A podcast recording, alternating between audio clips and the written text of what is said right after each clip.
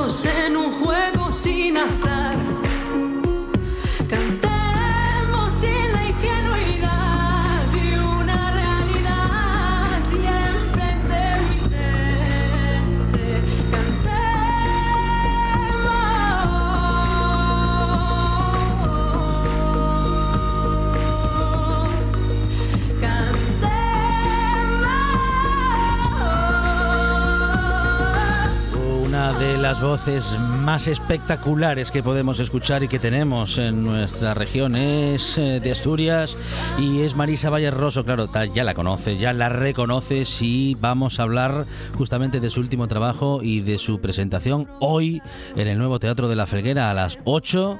Marisa Valle Rosso, ¿qué tal? Buenas tardes. Hola, pues encantada. de Bueno, estar con vosotros. Marisa, qué súper desafío este al que te enfrentas porque con tu último disco, Lo Fugaz, te adentras justamente en tu primer disco como compositora. Bueno, todo, todo un desafío después de muchos años, bueno, pues de darle vueltas y muchas vueltas, ¿no? A nuestra música, a nuestro folclore. Lo has hecho, lo, hace- lo has hecho muy bien, bueno, lo sigues haciendo am, y, y ahora, bueno, pues buscas definitivamente tu estilo y tu identidad con este Lo Fugaz. Sí, bueno, al final estoy constantemente, ¿no? Queriendo eh, aprender, queriendo encontrar también, ¿no? O mi sitio, aunque bueno, ese sitio normalmente va cambiando según vamos cambiando nosotros, ¿no? Y- y, viviendo diferentes cosas. Pero sí que es verdad que, bueno, este disco fue un desafío desde el primer momento, ¿no? El primer momento en el que decidí que iba a cantar mis propias canciones y que me iba a ir acercando también a otros géneros musicales, ¿no? Porque al final eh, hacerse un público cuesta cuesta mucho trabajo, cuesta tiempo, entonces cuando lo acostumbras a una cosa y luego de repente cambias a otra, ¿no? Es un, un desafío complicado, pero que bueno, también esta vida está para arriesgar. Claro, porque en ese camino efectivamente, bueno, pues a- a- habrá quienes mm, a lo mejor no encuentren en ese nuevo estilo aquello que sí encontraban en el anterior, pero también te puedes encontrar con nuevos y nuevas fans, ¿no? De, de este nuevo estilo o de esta nueva propuesta, Marisa. Sí, completamente. Y que al final, pues, eh, aunque cambie ¿no? el, el vestido, por así decirlo, pues sigo siendo yo, ¿no? Con, Claro, claro. con mi forma de interpretar, con todo lo que tengo detrás, ¿no? De dónde vengo también. Entonces, al final, yo creo que son diferentes vestidos, pero al final, no, la esencia es la misma. Entonces, eh, es difícil, pero bueno, que bueno, que le gusta, ¿no? Lo que hago yo en general, pues yo creo que, que puede gustarle tanto esto como, como lo anterior.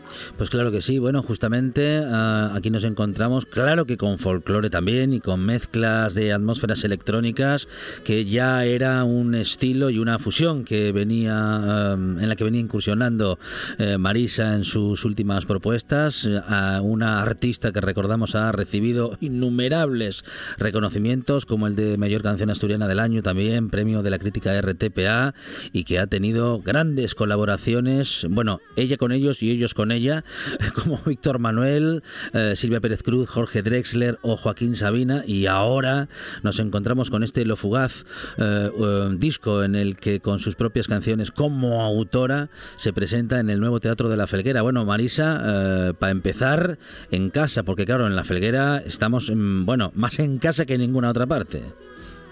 Sí, no, la verdad que tenía muchas ganas de, de volver a tocar aquí, porque bueno, cada proyecto que hago sí que es verdad que siempre siempre tiene lugar, ¿no? En, en Yangreo y, y en este caso pues no podía ser menos y la verdad que agradezco mucho, ¿no? El poder estar aquí con, con mis propias canciones y, y, jugar en casa, la verdad que siempre mm. presta, pero también te digo que, los nervios siempre son mayores, no sé por qué. pero cantar a los de cerca y no y cantar a, la familia también, a los amigos, siempre tiene ahí un punch que, que te da un poquitín más de, de, nerviosismo y no sé por qué, la verdad, porque tenía que ser al, revés, pero, pero pasa, pasa. Bueno, será, será el compromiso, ¿no? Será esas ganas de, bueno, pues de gustar, esas ganas de que quienes te venimos escuchando desde hace tantos y tantos años nos encontremos con que esto también nos gusta, ¿no? Y ese, ese compromiso que con los más cercanos asumes y con el que quieres cumplir. Es verdad, ¿no? Como que sí, siempre quieres no, no defraudar a los que tienes al lado. Claro, claro que sí. de acuerdo con lo que dices. Bueno, bueno, bueno. Uh, bueno, seguro que todo preparado para esta tarde. No te queremos robar mucho tiempo más. Sabemos que en estos en estas horas eh, eh, sales al escenario a las 8 hoy en el teatro, el nuevo teatro de la Felguera. A estas horas seguramente, bueno, pues estaréis con las pruebas de sonido de, de, última hora ya para que todo quede. Ahora mismo voy para allá ya a probar sonido que ya y lo que toca ahora. Muy bien, muy bien. Bueno, Marisa, lo, fugaz, ¿qué es lo fugaz? ¿En qué, ¿En qué has estado pensando al pensar en lo fugaz, María? en que fueran canciones precisamente que no fueran fugaces, ¿no? que, vale. que, duraran en el tiempo, ¿no? Y que darle importancia también a las pequeñas cosas que mm, normalmente mm. suelen ser cosas fugaces, ¿no? Pero bueno, también el título viene por, por un poema de Ricardo Teide, ¿no? Que que pone un ejemplo muy bueno, ¿no? De cómo al final, eh, bueno, ese poema, ¿no? Que habla de una rosa y cómo su esencia, mm, después De, mm. la rosa, ¿no? Eh, desaparecer, sigue manteniéndose el olor de ella en, el tiempo. Entonces, quería un poco que cada canción, ¿no? Si te, de repente te hacía sentir algo y se te quedaba en la memoria, ¿no? En el recuerdo, pues ya tendría sentido, ya tendría una vida más allá, ¿no? De, de la que suelen tener las canciones hoy en día, que, es nada al final, ¿no? Porque vivimos consumimos tanta, tanta música, ¿no? Y tanto arte constantemente que es muy difícil que una canción perdure en el tiempo, pero bueno, si hay alguna que de repente perdura, ya está, ya está. ya, ya O sea que nació la Fugaz para no ser fugaz. es Marisa Valle Rosso que nos propone justamente, bueno, pues algo que no, que no sea fugaz y que aunque pueda pasar rapidín, como es un concierto, como es una experiencia tan emocionante como un concierto de música en directo y además con la voz de Marisa, ah, bueno, pues eso que puede pasar rápido, al final no es fugaz porque queda en el recuerdo, queda en las emociones y queda entre las experiencias más bonitas a las que uno se puede acercar. Es Marisa Valle Rosso hoy en el nuevo Teatro de la Felguera a partir de las 8 de la tarde o de la noche, como quieras.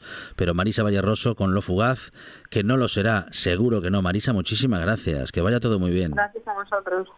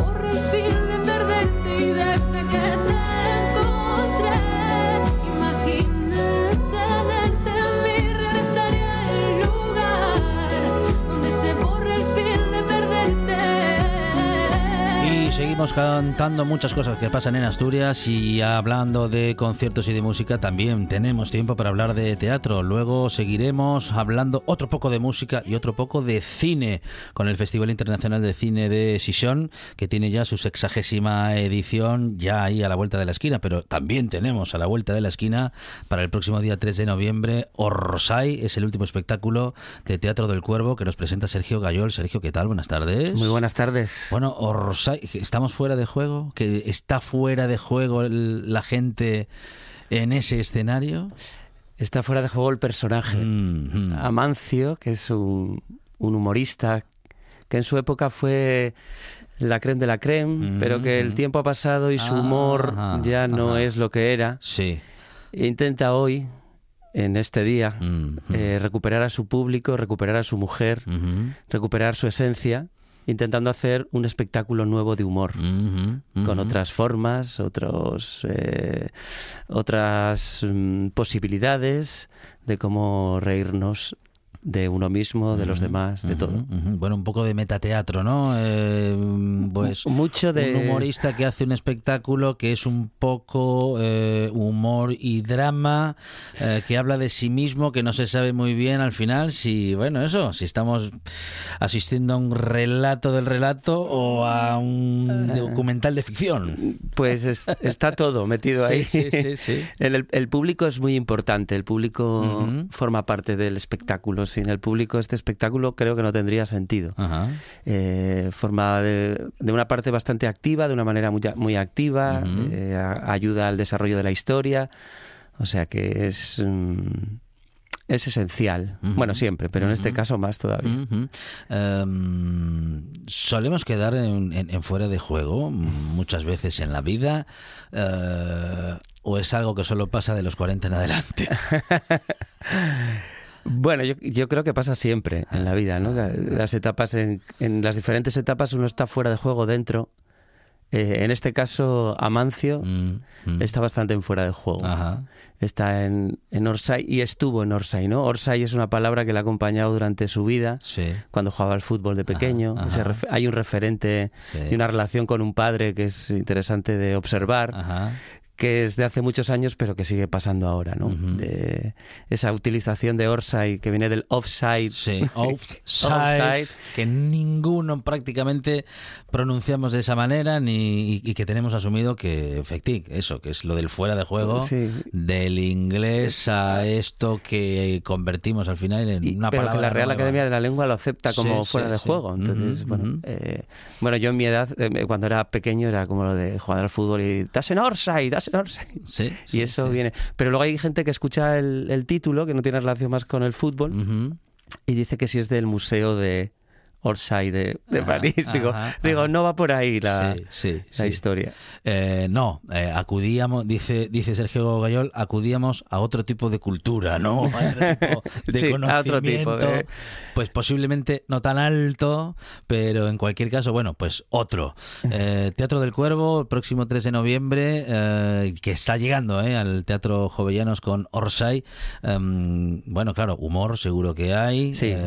Bueno, ta- también un poco de drama, porque claro, al final la vida es un poco esto, ¿no? Sí. Eh, y, y por eso decimos que el teatro es la vida y la vida es teatro y, y- y ese, ese cruce y esa combinación. Sí, eh, bueno, además esta obra de teatro tiene su historia, aparte de la historia. Yo escribí un texto eh, en su momento, porque yo quería hablar sobre el feminismo, sobre el, ujú. el tránsito de los hombres en el, en el feminismo. Sí. Y vino Patricia Rodríguez, la directora, y leyó el texto y me dijo, esto no le interesa a nadie. Ajá. Y me dijo, ¿por qué no empezamos a trabajar y a investigar sobre realmente lo que queremos hablar? Ujú. Y a partir del humor, porque dice, lo único rescatable de ese texto eran unos chistes malos que yo usaba, Ujú. un humor que yo utilizo que se está quedando muy rancio, Sí, que sí. tiene que ver con Sergio y con Amancio en Ajá, este caso. Ajá. Y empezamos a trabajar desde ahí, ¿no? Y, y hablar sobre esa idea del feminismo que íbamos a tener, pero eh, dejando, hablando en un principio sobre el humor y sobre lo que nos podía pasar y luego ir dándole vueltas. Eh, este espectáculo es para vivir la experiencia, o sea que no se puede contar demasiado de la Sí, historia, sí, sí, porque lo guay es que vengan el jueves Claro. 3 de noviembre al Jovellanos a las ocho y media Vale. y, y vivan la experiencia. Qué bueno, qué bueno, qué bueno, qué bueno. Sergio, am, siempre que contamos películas o que contamos teatro, cuando no se estrenó todavía, procuramos eso, ¿no? Es decir, contar lo que puede ser lo más interesante, lo que puede hacernos una idea de lo que vamos a ir a ver. Eh, pero claro, no hay que contarlo todo porque, Porque- la sorpresa que encontras en el, en el teatro y, y- y las emociones y, y- bueno y todo lo que todo lo que uno va a buscar al teatro al final, Sergio. Sí, bueno, es que el teatro, el teatro no tiene sentido sin ese encuentro entre seres humanos. ¿no? Mm, Eh, mm. Yo creo que por eso perdura, por muchas pantallas, aunque estamos un poco en crisis, que llevamos toda la, Sí. toda la existencia, Sí. perdura porque es el lugar donde el ser humano le cuenta a otro ser humano una historia. Y creo que eso ni, las, ni el cine, ni la tele, ni las pantallas, nada tiene esa relación tan, tan especial y tan única. ¿Y qué es único? Es lo que pasa el 3 de noviembre, pasa solo eso. No hay repetición. El público, yo no estaré igual, el público no estará igual, el, el ambiente no estará igual. Es, eh, es único y, y, el teatro tiene ese, ese valor. ¿no? Por eso en esta buena tarde nos gusta hablar de conciertos, como hablamos hace un momento con Marisa Vallarroso, como hablamos de teatro ahora con Sergio Gayoli, con un montón de compañeros y compañeras que vienen a contarnos estas historias porque sois creadores de momentos y esos momentos son de los que disfrutamos y son los que al final recordamos siempre. Lo que dices, que pasa una vez y, y, luego igual lo recuerdas para siempre. Sí, eso se queda en la memoria, que mm, dicen, ¿no? Mm, se queda en la mm. memoria y, cuando pasan cosas vuelves a recordar esa sensación y no tanto el solo el momento, sino la sensación que me, que me llevó ese, ese instante. Bueno, pues Orsay, eh, último espectáculo de Teatro del Cuervo, el próximo 3 de noviembre, el próximo jueves, en el Teatro Jovellanos a las 8. Y media. A las ocho y media, a las ocho y media. buena obra, buena hora para ir al teatro y buena obra la que nos propone Sergio Gayol con este Orsay. Sergio, mucha mierda. Muchas gracias y y invito a todos a, y a todas a que se acerquen a ver qué pasa en ese Orsay. Nos vemos en el teatro. Un programa de viajes, turismo, aventura e historia lleno de contenidos didácticos con los que aprender y divertirse. Un escaparate turístico donde se incluyen información sobre casas rurales, hoteles, gastronomía, turismo de aventura, senderismo, festivales. Voy a volver a salir y quiero que me aplaudáis como si fuera yo que sé. Un buen día para viajar. Un programa de apoyo al sector turístico de Asturias. Los sábados y domingos a las 10 de la mañana. Cocina tradicional y de vanguardia. Guisanderas, estrellas Michelin y fartures que sacan Michelines. Les Fartures con David Castañón. Sábados y domingos, después de un buen día para viajar en RPA. El deporte en RPA es más largo, más emocionante, más deporte. Porque en RPA jugamos tiempo añadido. La actualidad del deporte asturiano como en ninguna otra radio. Una hora de información al detalle con todo lo que te apasiona. Tiempo añadido. De 3 a 4 de la tarde en RPA. RPA. Siempre con el deporte.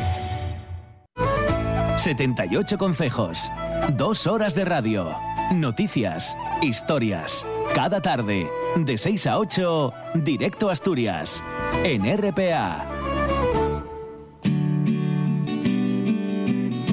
La buena tarde, con Alejandro Fonseca.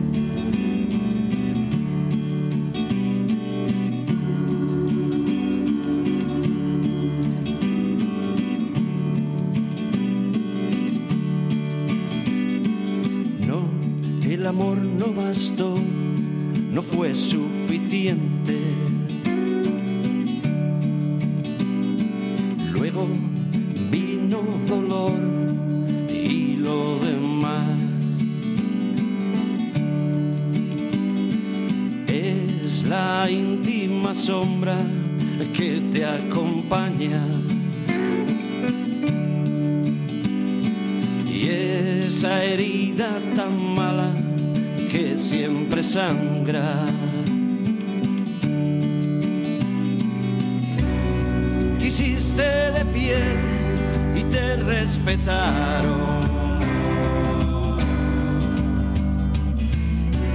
Pero te arrodillaste y te abandonaron.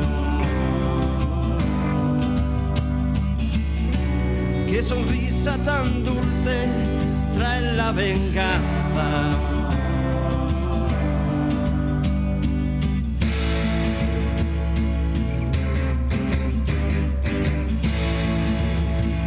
Declara culpable sobre todo porque la culpa es algo que nos persigue, es algo que nos invade y a veces es algo difícil de soportar. Claro que la música, claro que el darle una vuelta, claro que con la ironía, también nos podemos acercar e incluso tomar una perspectiva respecto de la culpa. Lo hacemos con Toli Morilla, que es músico, que es autor, que es cantautor y que estará en el Museo Nicanor Piñole eh, justamente a las 7 de la tarde y queríamos hablar con él de esto de la culpa y el cha-cha-cha. Toli, ¿qué tal? Buenas tardes. ¿Qué tal? Buenas tardes. Bueno, ¿Cómo estáis? muy bien, Toli, bienvenido a esta buena Muchas tarde. gracias. Una vez más, eh, Toli, hoy, eh, esto de la culpa y el cha-cha-cha, queríamos saber, pues, eh, que nos lo contases, porque claro, sabemos que eso de la culpa nos persigue, nos invade, y es algo que parece que nos habita a todos y a todas, Toli. Pues parece ser que sí. Fue una propuesta indecente de, de la gran Pepa Pardo, eh, escritora y fotógrafa, que bueno se encargó de que de, de preparar este ciclo de, del museo. Y pues bueno estaba ella ya ahí mi, con la culpa bueno con ganas de, de, de que se hablara de esto no que sí es verdad que parece que estos tiempos eh, no se habla tanto de, de estas cosas de la mente no estas cosas que nos descubrió Freud por ejemplo y que sí es verdad que nos acompañan constantemente eh, eh, con el cha-cha-cha, claro. El cha-cha-cha, Sí. que aquí llamamos, pues nada, la movida, el guirigay, el trolebús, la vorágine, el, ¿verdad? Eso de me liaron, no, fue la última copa que me sentó mal, Sí. ¿verdad? Sí. Esa culpa más light, Ajá. pero que nos acompaña constantemente, ¿no? Queriendo, pues, ser buenos, por ejemplo, ¿no? Sí. Si nos proponemos ser buenos, lo conseguimos a medias y nos sentimos culpables, por ejemplo, ¿no? Y si nos acompaña, y nos acompaña, bueno, también pues culturalmente, eh, evidentemente nuestra tradición cristiana, judío-cristiana, Ujú. pues pues viene con la culpa de serie, ¿no? Viene, tenemos el pecado original, fíjate, qué, qué- qué- qué Sí, cosa, ¿no? sí, sí, y sí, sí. también y, y un Dios vigilante, por ejemplo, que eso yo creo que igual te conoce a la manera persecutoria, ¿no? Y me observan, me observan los, mis actos, ¿no? Lo que hago. Entonces, bueno, me peco y me arrepiento, ¿no? Es como así vivimos siempre en esa dualidad, cosa que no pasa en, en Oriente. Bueno, los budistas no tienen ese concepto de la culpa, ¿no? Como Ujú. ese Dios vigilante. Es muy pesado ese, ese concepto, pesa demasiado lo de la culpa, pesa demasiado lo de lo de cometer un error y no dejarlo sencillamente como, bueno, pues como eso como lo solemos definir a veces, ¿no? Los errores son humanos y ya está. Claro. Parece que también son pecados y seamos creyentes o no, ese concepto está está ahí, ¿no? Y, y- y- y a todos nos pesa, Toli. Sí, yo, yo creo que sí. Yo creo que sí, que a veces quizás es nuestro propio narcisismo es el que nos lleva también a la culpa, porque igual pensamos que lo vamos a hacer todo bien, ¿no? Nos creemos más de lo que somos, "Ah, vas a hacer todo bien, vas a ser estupendo, y no lo somos. Entonces, a veces, a veces, yo que, que nosotros mismos no nos, nos autoinculpamos, ¿no? Pero por una expectativa demasiado alta de nosotros mismos, ¿no? Probablemente, ujú. ¿no? Y bueno, estos tiempos que- que vivimos, pues es, es- es quizá un poco más todavía, ¿no? Porque esta cultura de la imagen, esta cultura del poder, eh, en cierto modo falso, ¿no? Porque cuando vas a la realidad, la imagen se cae, ¿no? Y bueno, pues sí, hay, hay también mucha presión mediática con, con estas cosas y, y, y, pues perfectamente te puedo conducir a sentirte culpable, pues no encontrar el trabajo aquel que, que, que, que- que deseabas por mil circunstancias que probablemente no dependan tanto de uno, ¿no? sino de la coyuntura, los mercados, en fin, la, la ¿cómo se dice? Pues esto, la lotería de la vida, ¿no?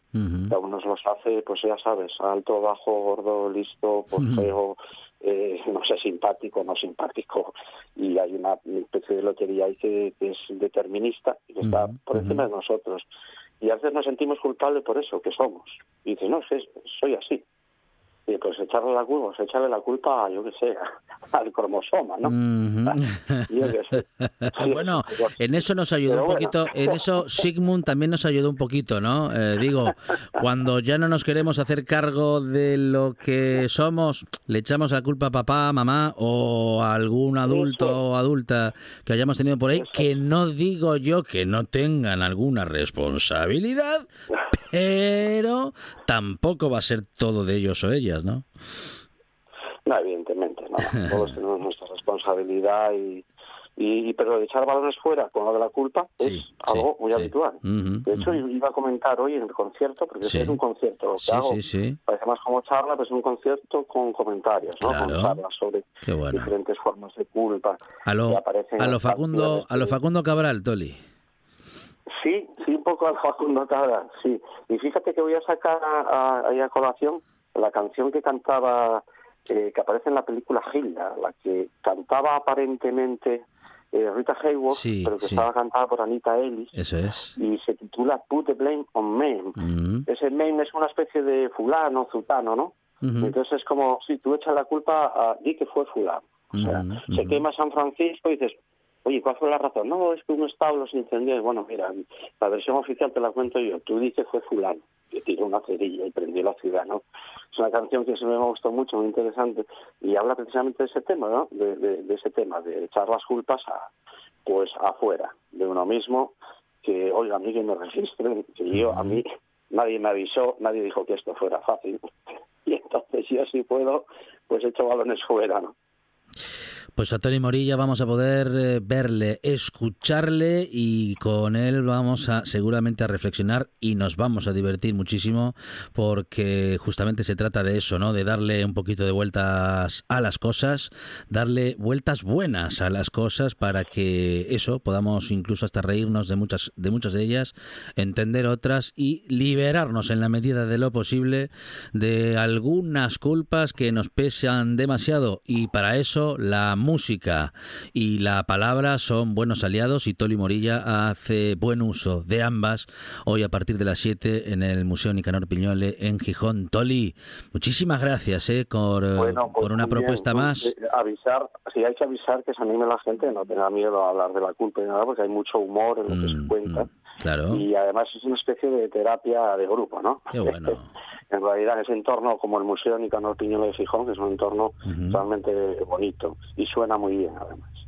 Pues muchas gracias. Toli, Toli Morilla con todos ustedes en esta buena tarde y en el Nicanor Piñole hoy a las 7. Toli, gracias, fuerte abrazo. Muchas gracias, saludos a todos.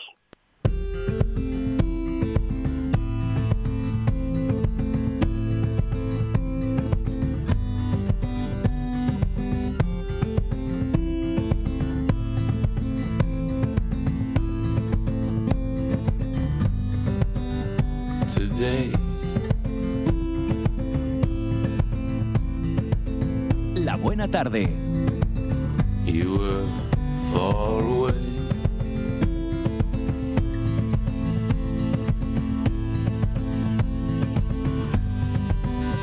And I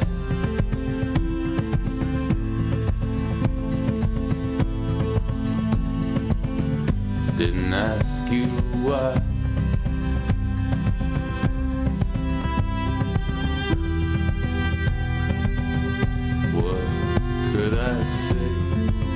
Hablamos de los próximos días, un poco de cine, bueno, del gran cine que llega a Gijón y que en realidad llega a Asturias, porque es la sexagésima edición del Festival Internacional de Cine de Gijón, que nos cuenta enseguida Fran Gallo, jefe, responsable de su programación. Fran, ¿qué tal? Buenas tardes. Hola, ¿qué tal? Buenas tardes. Bueno, como siempre, Fran, una sección oficial que cada año es un poquito mejor que la anterior y es que siempre el último festival acaba siendo el mejor y bueno, me parece a mí que eh, este año tenemos una sección oficial para hablar y para sacar pecho, ¿no? Bueno, yo creo que todos los años, obviamente, se intenta que, hmm. sea la programación que mejore un poco la del anterior año. Ahí también juegan muchas variables, ¿eh? Juegan también variables como que la cosecha sea un poquito mejor, un poquito peor, y eso realmente sucede. Hay años que son más complicados. Y te digo que nosotros este año, hasta el mes de mayo, estábamos bastante asustados. Venía un año raro. Eh, todo el mundo viene anunciando desde hace dos años que el COVID iba a notarse en algún momento en la producción, pero finalmente yo te diría que, que, sí, que en conclusión y mirando ahora, la verdad es que casi nos cuesta un poquito creer todo lo que tenemos y películas que realmente no, yo creo no estábamos convencidos de, para nada cuando las pedíamos y que finalmente conseguimos tenerlas muchas a base de, tenacidad y ser muy pesados. Bueno, qué bien, qué bien que en esa, en esa gestión y en esa paciencia eh, que tenéis en vuestro trabajo acabemos por beneficiarnos los que vayamos a, acercarnos al, festival.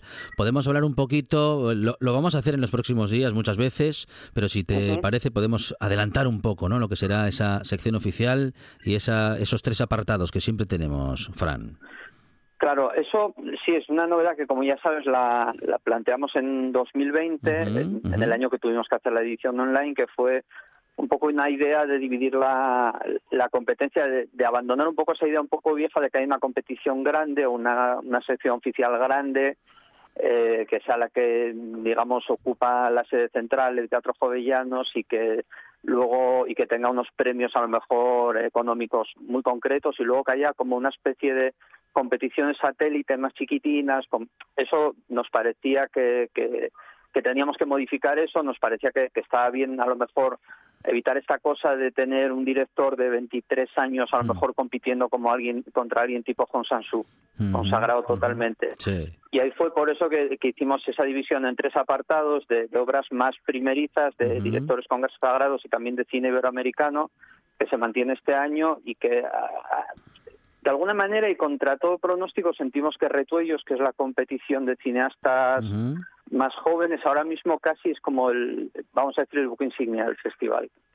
Claro, porque... Entonces, en ese sentido, dime, perdón. No, no, no, iba a decirte que justamente, claro, porque es una de las funciones principales ¿no? de un festival, que nos podamos acercar, vamos a decir que al nuevo cine o, o al cine que están haciendo las nuevas generaciones y a lo mejor nos podemos encontrar a la vez con el nuevo cine, Fran. Claro, incluso nosotros a veces lo pensábamos y decíamos que en realidad los directores y directoras, vamos a decir consagrados, que están en la otra competencia, en Alvar, son directores que realmente muchos de ellos eh, se descubrieron aquí hace bastantes años cuando eran muy jovencitos. O sea, que es más una, esa sería una competencia más de lealtad, de mantener un poco la fidelidad con esos cineastas, pero en concreto Retuellos este año eh, me parece que es como una competencia muy poderosa y muy variada. Hay como de repente sentimos que de repente el género, las películas de género, que de repente películas que tocan más la ciencia ficción o cosas por el estilo, o el fantástico tienen una presencia fuerte.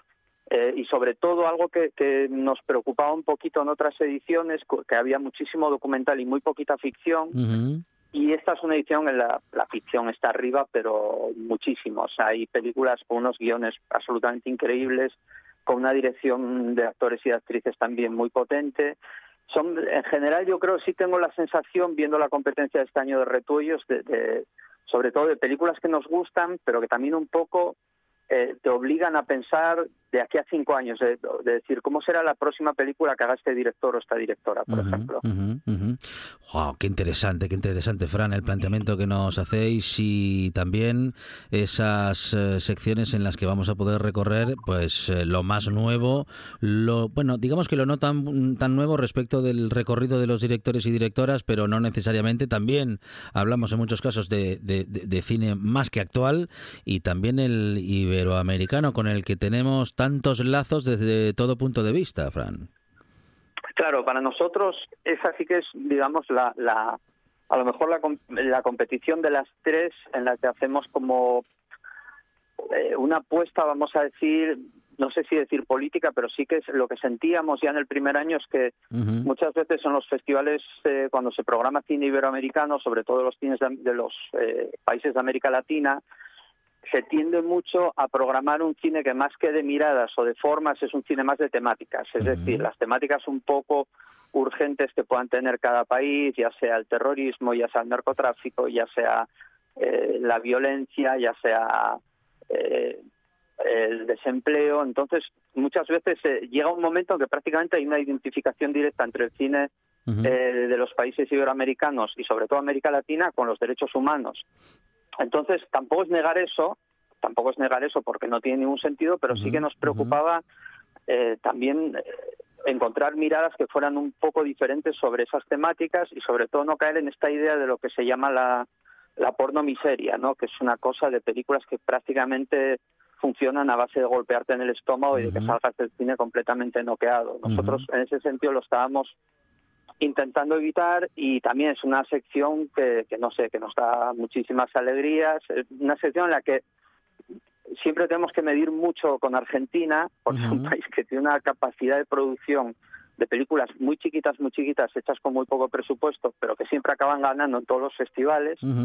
Pues el, gran problema no es cómo rellenar, eh, digamos, tierras en trance, que es así como se llama la competición, sino cómo hacer para no programar demasiadas películas. que no sean todas argentinas o que la mitad de las pelis sean de allí, ¿no? Sí, no, eso lo tenemos que evitar y se evita, de hecho, pero te mm, digo mm. que es, es difícil todos los años conseguir eso. Y aún así te digo que eh, Chile es un país como también en ese sentido muy fuerte, Colombia, Brasil tiene muchísima fuerza también en ese sentido.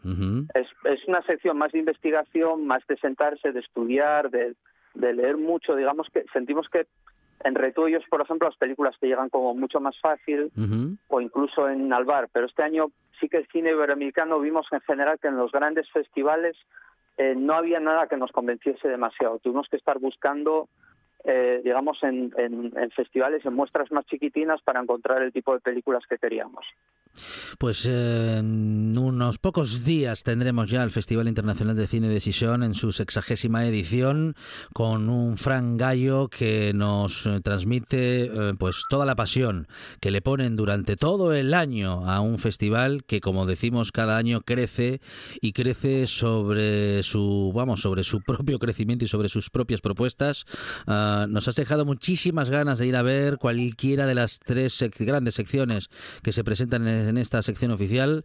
Bueno, en los próximos días hablaremos, vamos a decir que más en concreto, de peli por peli, pero en cualquier, en cualquier caso tomamos nota ¿eh? de, todo lo que nos has dicho, Fran, y me parece que vamos a tener que eso, pues ir pronto a las salas para no quedarnos sin entradas y para poder, bueno, pues eso, eh, ir al festival y ver cuantas más pelis podamos, mejor. Fran, enhorabuena, un año más, jefe de programación del Festival Internacional de Cine de Sison. Muchísimas gracias, Fran, un abrazo. Muchísimas gracias, un abrazo. Noche de Lobos. Tu lugar de encuentro con el rock and roll y el heavy metal en RPA. Todas las noticias, festivales, conciertos y mucho más os esperan en la manada. Noche de Lobos, la madrugada del domingo al lunes, de 12 a 2 de la mañana, en RPA.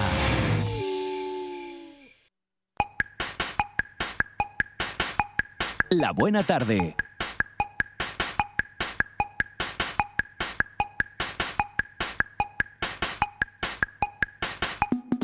VHS.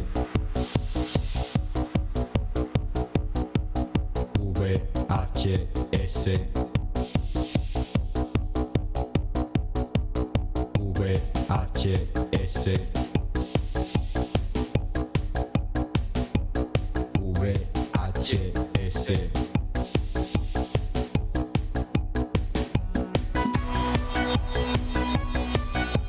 Vamos muy rapidito hoy, que nos vamos quedando sin tiempo. Hemos contado tantas cosas que nos vamos quedando con poquitos minutos. José Fernández Ribeiro, ¿qué tal? Buenas tardes.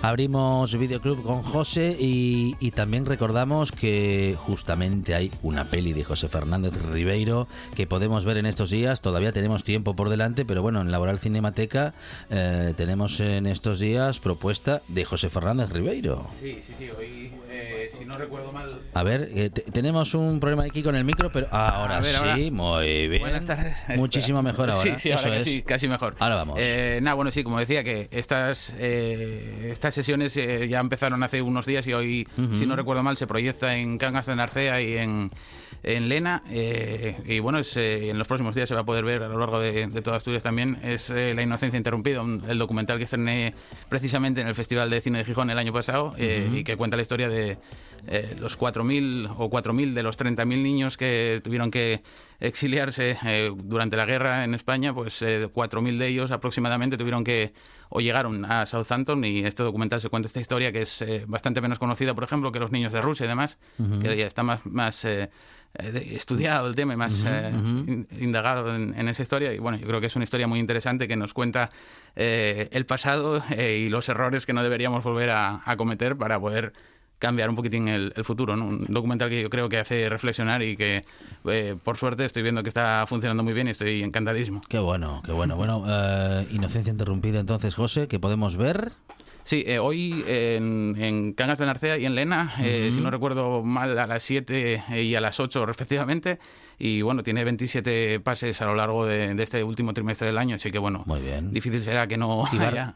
Iba a recorrer Asturias, claro. Sí, sí, por toda Asturias, sí, sí. Eh, así que bueno, eh, eh, quien no lo haya podido ver el año pasado en el, en el festival tiene una oportunidad ahora. Eh, además es muy interesante porque se proyecta en, en, sitios también muy, muy bonitos y la verdad que es un, un orgullo completamente. Muy bien, pues muy recomendable y desde luego también todo lo que vamos a contar en estos próximos minutos. Abrimos Videoclub ya. Esta fina piel es la corteza terrestre, nuestra casa, grosor 50 kilómetros.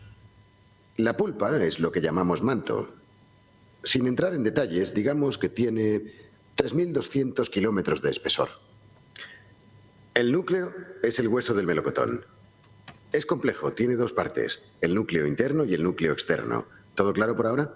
El núcleo interno es, digamos, un enorme trozo de hierro sólido, creemos y está rodeado por el núcleo externo, que es líquido. Sí, pero lo más importante, ese líquido gira constantemente en una sola dirección, billones de toneladas de metal candente girando a 1600 kilómetros por hora. Oh. Así, física básica. El metal al girar crea un campo electromagnético. Este núcleo externo líquido es el motor que hace funcionar el campo EM. Y ahí radica el problema. Ahora el motor se ha detenido el núcleo de la Tierra ha dejado de girar.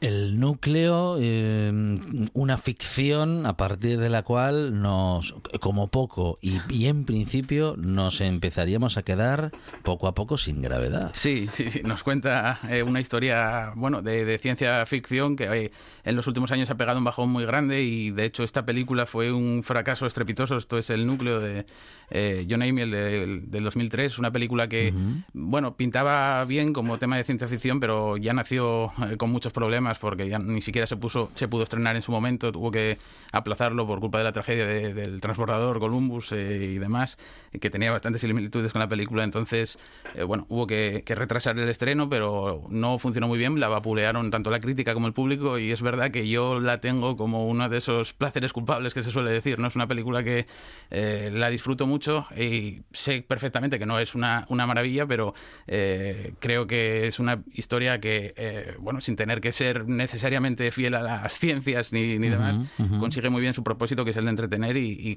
y sobre todo pues, ofrecer un, un, ritmo endiablado, que yo creo que es lo que más hace que la película se, se disfrute. ¿no? Eh, por ejemplo, mi mujer, cuando la vimos en el cine, la, odió y, y, cada vez que se la pongo, eh, bueno, protesta, pero eh, es una película que, con la que me lo paso muy bien, ¿no? Y no entiendo tampoco tantos palos a una película que, eh, bueno, eh, yo creo que es superior a otras que nos siguen llegando, como por ejemplo Moonfall de Roland Emmerich, que, que lleva pues años haciendo prácticamente el mismo cine de catástrofes y uh -huh, demás. Uh -huh. eh, pero eh, en este caso, como ocurrió con Moonfall, eh, era una película muy aburrida, pero eh, el núcleo es todo lo contrario, ¿no? Y además se sustenta en un reparto pues bastante interesante con Aaron Eckhart, eh, Stanley Tucci, eh, Hilary Swank, eh, un montón de gente eh, que bueno llama la atención ver en una película de estas características y yo creo que funciona muy bien gracias a, a, todo lo que estamos haciendo.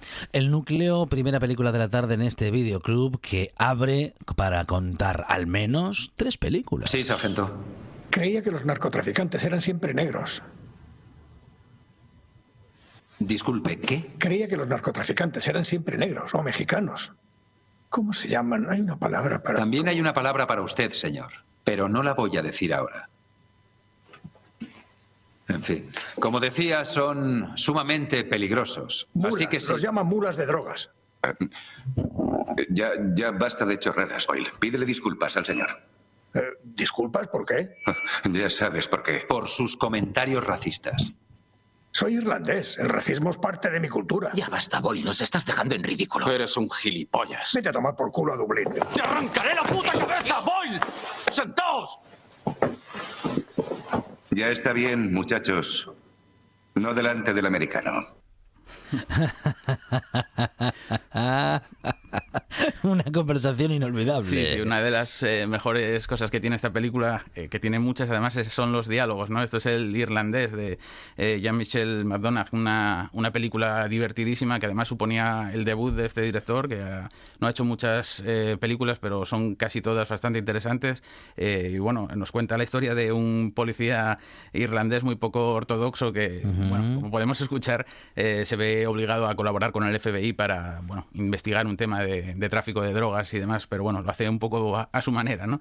Y bueno, con esos diálogos tan divertidos, unas actuaciones eh, también muy sólidas, porque eh, a quien escuchábamos era a Brendan Gleeson, eh, y, tenemos también la participación de Don Cheadle, que hace de, compañero ideal para, para este policía tan peculiar, pues nos vamos encontrando con una película que se puede decir que es un soplo de aire fresco, ¿no? Si estás poco habituado a ver este tipo de, de historias, ¿no? Porque sobre todo es una mezcla de géneros muy interesante. Es un thriller de acción que al mismo tiempo es una tragicomedia rural eh, con destellos de, bueno de body movie y, sobre todo ambientado o, narrado desde un punto de vista de, western urbano, ¿no? Entonces es una mezcla muy eh, curiosa pero muy heterogénea de, todo esto y, bueno es una película divertidísima que consigue mezclar eh, para este personaje tan peculiar pues la zafiedad del personaje con una socarronería muy muy curiosa, ¿no? De los irlandeses, que tanto se asemeja en cierto sentido a la, asturiana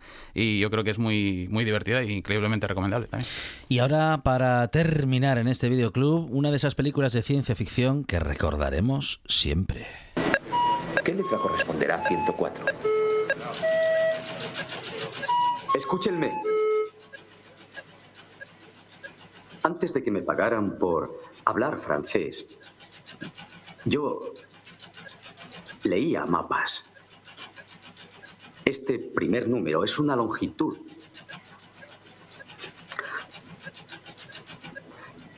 Sí, dos grupos de tres números. Mm, grados, minutos y segundos. El primer número tiene tres dígitos y los otros dos son menores de 60. Evidentemente no es una extensión ni un descenso del cielo. Son coordenadas terrestres. Supongo que alguien tendrá un Hay un globo en el despacho del supervisor.